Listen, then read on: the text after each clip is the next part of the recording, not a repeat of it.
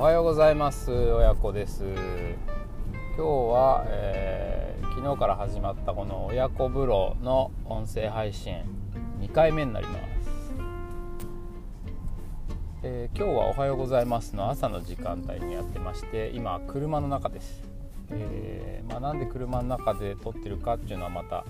後でご説明するとして、まあ、車の中はいいですね。あの周りを気にする必要もなく大声が出せるのでとっても快適しかもあの前回もご紹介したようにブログとか YouTube とかもやってるんですけどそれと違ってこの車運転しながらやれるっていうのはすごいですねやっぱり。とっても気軽でこれなら続けられそうっていう感じが2回目まだ2回目だけどしてます、えー、今日はまあ1人でなんで車乗ってるかっていうとですねカーシェアのドライバーさんに今車を届けに行くところでそう僕はあのまあ副収入っていうほどないんですけど、たまにこう車をですね人に貸して、えー、まあ、ちょっとお小遣い程度というか共用使用料という形でお金を頂いているというのやっていますので今日はその話をしていきたいと思います。まあ、親子風呂っていうなんかちょっと子育てっぽいタイトルの割に2回目からいきなり金の話かよって感じなんですけど、まあ、ちょうど、まあ、今まさにそれが、えー、それをやってるところなので、まあ、話しやすいなと思ってこれから話をします。えーと、それカシアに使ってるのはあの DNA っていう IT 企業が運営しているエニカっていうアプリです。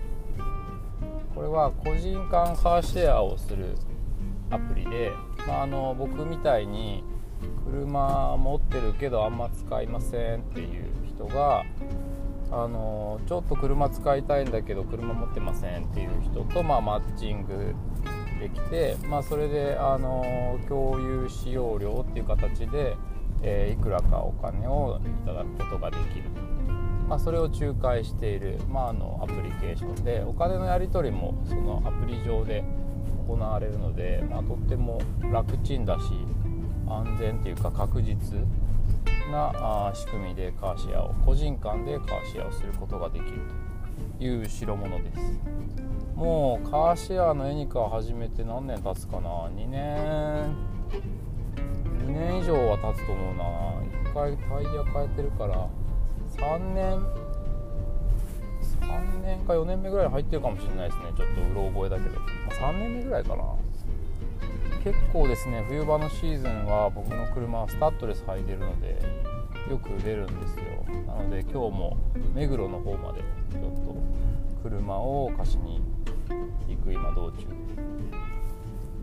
あでちょっと先にお断りなんですけど今日は、まあ、あのただでさえ初心者であの2回目の配信なんですけど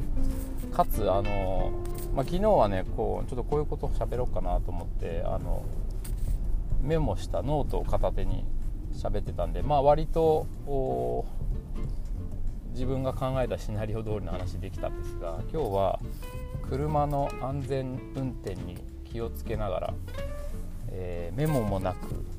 思いつくままに喋ってるので、えー、今みたいにこうどんどん脱線して最終的には何話してたか分かんなくなるような状況に陥るかもしれませんが、まあ、勘弁してください2回目だし。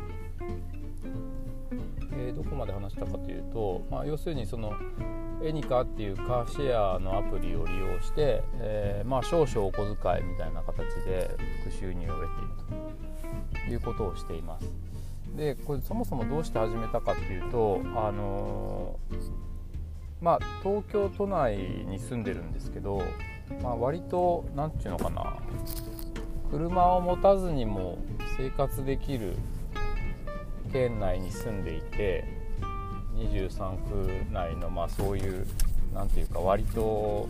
駅がどこに行ってもまあそんなに遠くないみたいな場所に住んでるのでまあいらないんですよね車。ただまあ子供3人いてそのちっちゃい時は特にあのキャンプによく行ってたんでまあなんかターミナル駅までカーシェア取りに行くのも面倒くさいしあそうそれであの大きい車ってないんですよねカーシェアでもなかなか。でレンタカーはちょっと手続きがめんどくさいし。でレンタカーの店舗まで行くのもめんどくさいし。でしかもミニバンはあんまり出てないし。でオリックスカーシェアとかタイムズカーシェアとかを使ったんですけどカレコとか。え？カレコ？カレコ？とか使ってたんですけどそれもやっぱり人気のミニバンとかはすぐあの埋まっちゃうんで3連休でキャンプ行こうとかって思ってもないんですよねなかなか。っていうのもあってあの車を買うことに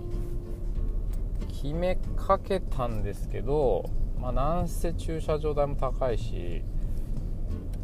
で乗らねえしそんなにみたいなところで、まあ、ちょっとこう悩んでた時にこのカーシェアのエニカっていうアプリを発見して